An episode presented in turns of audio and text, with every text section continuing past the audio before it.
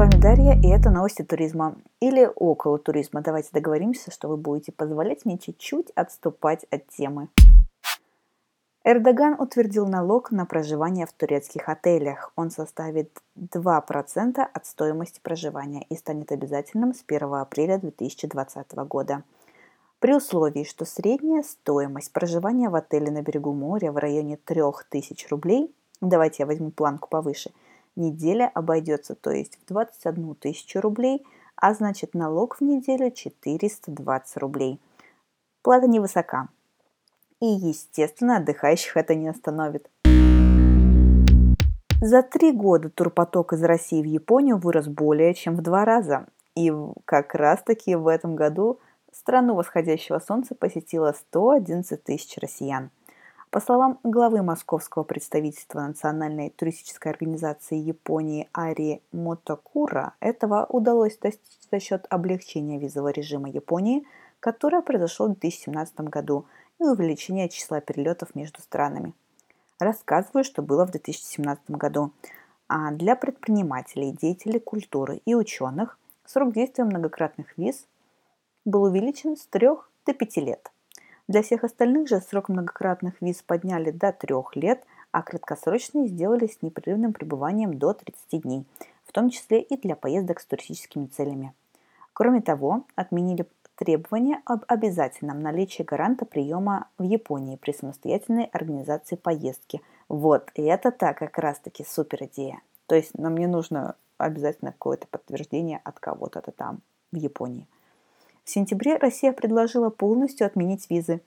Но японские представители пока не знают, что на это ответить. Дональд Трамп стал третьим в истории США президентом, которому объявили импичмент – а, мне достаточно сложно дается разбор госаппарата США, но, как я поняла, а, после суровых баталий между партиями, там, Палата представителей гудела и хотела отставки нынешнего главы государства. А, окей, большинство за, и дело перешло к Сенату. Тем не менее, вероятность того, что Трамп реально уйдет раньше окончания срока, но невелика. В Сенате у него много друзей. Чуть-чуть о вакансиях. А королева Великобритании Елизавета II ищет помощника для ведения соцсетей. Официально должность называется Head of Digital Engagement. Надеюсь, мой а, английский достаточно хорош. Основные обязанности. Управлять небольшой командой и работать над стратегией развития соцсетей Елизаветы II. Заработная плата 50 тысяч фунтов стерлингов в год. А это, попрошу по нынешнему курсу, 4 миллиона рублей, а значит 333 тысячи рублей в месяц. Букингемский дворец подчеркивает всю ответственность должности, упоминая, что записи королевы видят миллион людей. Освещаете ли вы государственный визит, церемонию награждения или королевскую помолвку, вы должны сделать так, чтобы наши цифровые каналы вызывали интерес у широкой аудитории, пишется в тексте вакансии. А работать менеджеру предлагают с понедельника по пятницу по 7,5 часов в день. А обедом обеспечат, а также дадут возможность бесплатно пройти курс повышения квалификации. Что-то так сразу захотела заняться королевским инстаграмом. А, кстати, о гражданстве там ни слова. Но заявки принимают до 24 декабря. До 23.59. Упси. Европейский суд признал Airbnb онлайн-платформой и освободил от необходимости исполнять закон об агентах недвижимости.